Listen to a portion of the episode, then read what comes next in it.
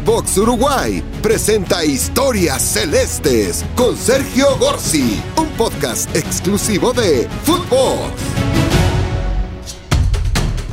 Y en Historias Celestes entonces hoy vamos a hablar del aniversario del Club Nacional de Fútbol. Son 123 años.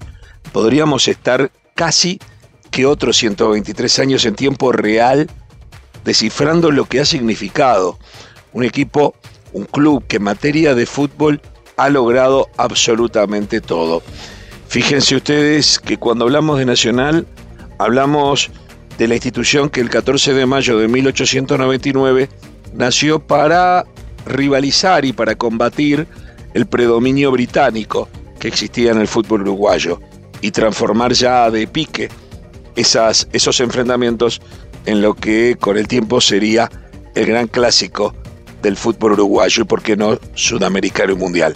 Pero también cuando hablamos de Nacional hablamos de la primera victoria internacional de la selección uruguaya, que no fue selección porque los jugadores de Nacional se vistieron con la camiseta uruguaya para cruzar el río de la Plata y ganarle 3 a 2 a Argentina allá por 1903 y señalarle a todo el fútbol uruguayo de qué se trataba esto, de cómo ganar cuando nadie lo espera, de cómo lograr hazañas, de cómo ganar dentro y fuera de fronteras, y marcaba el primer mojón de lo que luego sería la gran historia del fútbol uruguayo. Cuando hablamos de Nacional, hablamos de un Nacional que sin duda dominó la primera mitad del siglo XX, con triunfos inolvidables en torneos internacionales de todo tipo, ya sean rioplatenses o aún eh, con alguna amplitud en torneos internacionales con equipos de primera magnitud de la región y también de otras partes del mundo. Y en las últimas décadas del siglo XX, Nacional, con tres Copas Libertadores, tres Intercontinentales, dos Interamericanas y una Recopa, se transformó en uno de los clubes más importantes del mundo. Se puede decir, sin temor a equivocarnos, que en todo el siglo XX nadie ganó más títulos mundiales que el Club Nacional de Fútbol. Y es absolutamente cierto esa afirmación. Pero hoy Historias Celestes abre su micrófono para que sea un historiador, que a su vez es un hincha, un especialista en la historia nacional, que nos diga en unos pocos minutos lo que significa el 14 de mayo y lo que significa en estos 123 años. Por eso es que convocamos a el contador Juan José Melos, un gran amigo, historiador de Nacional, como les dije, fundamentalmente hincha. Y él sabrá interpretar mejor que nadie el sentir de un país que tiene en Nacional uno de sus hijos más importantes. Señoras y señores, a partir de este momento charlamos con el contador Juan José Melos y le preguntamos, ¿Qué significa este 14 de mayo?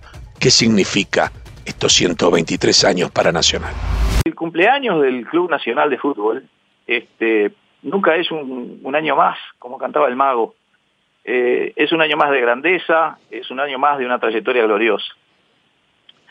Y además, para nosotros los nacionalófilos, es como el cumpleaños de todos nosotros también.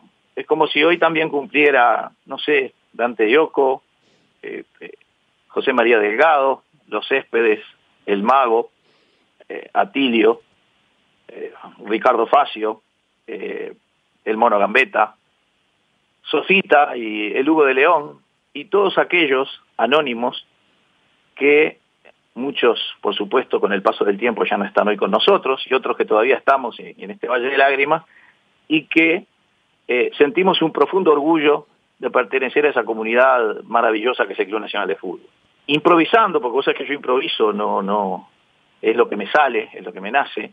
Yo diría que Nacional, como bien dijo una vez mi amigo el profesor Jorge Macena, cierra el círculo en lo que respecta a la identificación con lo uruguayo, que ya a través de las artes y de las letras se venía dando en un país que venía de, batallas fratricidas entre hermanos y de distintos tipos de, enfrentamientos, que culmina con, con la guerra del cuatro incluso. Pero el deporte, el fútbol sobre todo, que es el deporte del rey, tiene eh, la magia de haber permitido que a través de Nacional se diera en nuestro país una profunda identificación con lo autóctono, con lo criollo, con lo uruguayo, y que se ve reflejado este, ya en el, en el en el esfuerzo que tiene que hacer la institución para poder ingresar a filas de la AUF, en el primer bicampeonato uruguayo que obtiene y sin lugar a ninguna duda en, el triunfo de 1903 frente a la selección argentina representando al país.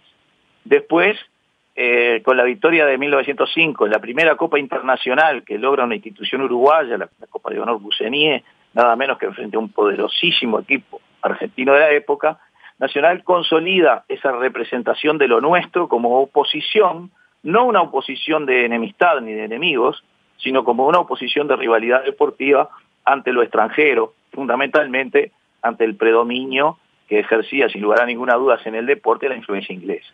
Y después, bueno, ¿de qué podemos hablar? Podemos hablar de muchas cosas. Nacional, este, hoy que está tan de moda el tema de, de, las, de las políticas inclusivas y de la no discriminación, Nacional en 1911 eh, tiene un episodio, un episodio de carácter interno, que contra todo lo que se pueda decir por allí, es una de las mayores representaciones de democracia, eh, ejemplos, perdón, de democracia institucional que se puede dar. Cuando había un grupo de gente que pretendía hacer de Nacional una institución exclusivista, un círculo cerrado, no permitiendo el ingreso de determinada gente, ¿qué es lo que sucede?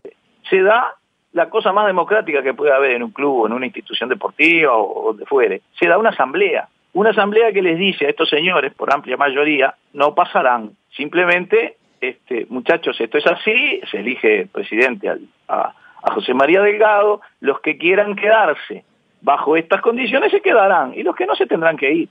Y eso provocó que mucha gente este, se fuera de Nacional, se integraron en el Bristol, con esa idea que ellos tenían y pasó lo que tenía que pasar. El Bristol desapareció y Nacional hasta el día de hoy no ha perdido una sola prenda de su apero. Porque no hay que Eso que contás del Bristol, perdón, eso que contás del Bristol en qué año fue? Y en el 11, ahí se va, la gente de Nacional que, que se va, se va para el Bristol. Incluso el Bristol trata en determinado momento, eh, perdón, primero tratan de, de formar un Nacional Old Boys, que no pueden, gracias a que Nacional ya tenía personería jurídica, que en eso es pionero también en el fútbol uruguayo. Y entonces ahí se van al Bristol.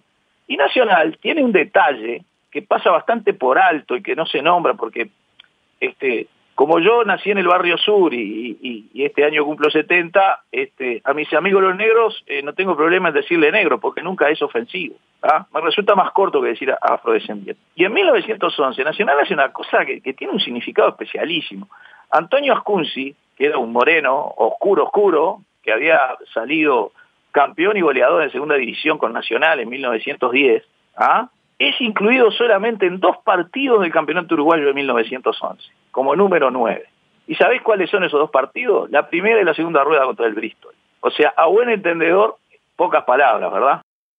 En sí, estamos pensando, seguro, estamos hablando de que... cancha, es el primer jugador de cancha este, digamos, de tez oscura, ¿eh?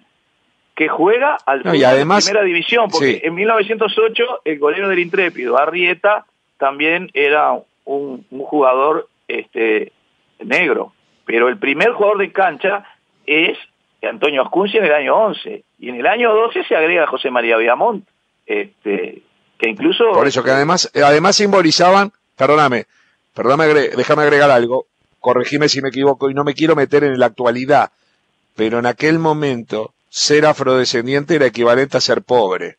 Totalmente de acuerdo. Sí, sí, absolutamente. Digo, eh, eso le da eh, un valor mayor.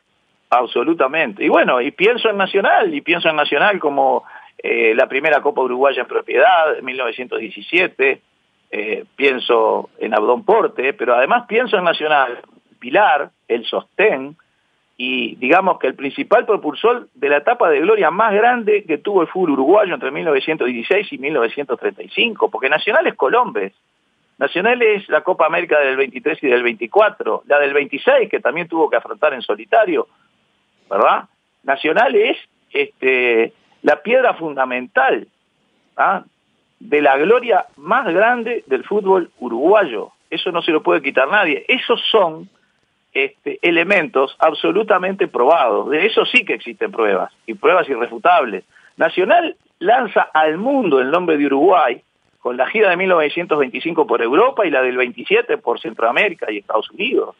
Nacional a través de José Ucela Bermúdez y, y Roberto Espil, presenta el proyecto para la primera Copa del Mundo de Fútbol de 1930, el cual es aprobado por la AUF y bueno, se lleva a cabo con todo el éxito este, desde el punto de vista deportivo que todos conocemos. Es la, la noche de las camisetas ensangrentadas, el nocturno del 38, con el debut de Atilio García y con Ricardo Facio como capitán es el Mono Gambetta, es, eh, eh, es, es, Aníbal Paz, es el Chongo Escalada, Singramos Rodríguez, y nacionales todos aquellos hinchas que en las buenas y en las malas estamos siempre impulsando al equipo, este, soñando con las victorias, festejándolas cuando vienen, y cuando no nos toca, no, no caemos nunca rendidos, nos agachamos para tomar impulso, como dijo un, un gran nacionalófilo también, este, ya desaparecido el doctor Rodríguez Ituño. O sea, yo entiendo que en un día como hoy, que hacemos de cuenta que es 14, eh, tengo que hablar y tengo que decir todo esto, porque yo no tengo que venir acá este, a hablar contra nadie, ni, ni persona ni institución alguna.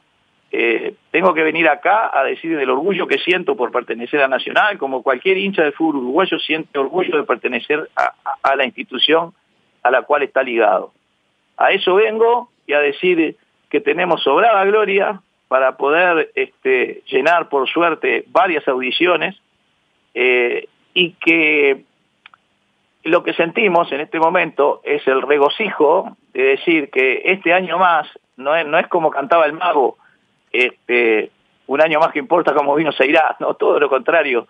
En este caso, este, es, repito, un año más de grandeza, un año más de gloria, y un año más de reforzar ese, ese sentimiento nacionalófilo que todos tenemos. Y para cerrar un regalo para los hinchas de Nacional, elegimos un gol en la primer final de América ganada por Nacional en 1971, relatado por Don Carlos Solé, una gran jugada de cubilla que culminó con el cabezazo de Luis Artime para en Lima darle a Nacional su primera Libertadores.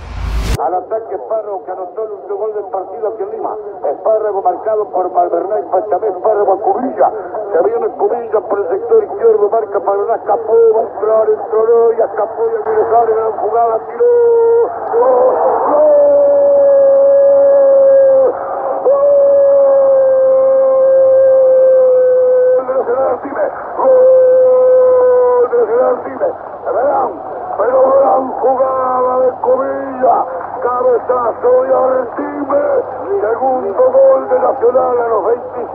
De juego. Gran jugada, notable, esa que sale sin pizarrón, debiando hombre, y se la colocó en la cabeza de Artime como diciendo ahí lo tenés, hacelo, que no lo podés cerrar y luego el momento final del partido con el penal que convirtió Tony Gómez en Japón para lograr el último título mundial ganado por Nacional, el tercero en su historia y el último que ha ganado hasta este momento el fútbol uruguayo. No lo miro, no lo quiero mirar, no lo voy a mirar, quiero sentir el murmullo, me saco los auriculares, voy a sentir el grito solamente, Cruza que llora, Badano que no mira, Putin que cierra los ojos, decir que engancha agarra la cabeza, no lo miro, miro a Butín, con el grito de él voy a saber, con el grito de Troza voy a saber, Tony, Tony, vos me decís Jorge, Tony, gol, gol, gol, gol, gol, Nacional del Mundo, Nacional del Mundo, Uruguay del Mundo. Con esos dos goles hacemos el cierre y el regalo para los hinchas tricolores. Esto fue Historias Celestes, un podcast exclusivo de Footbox.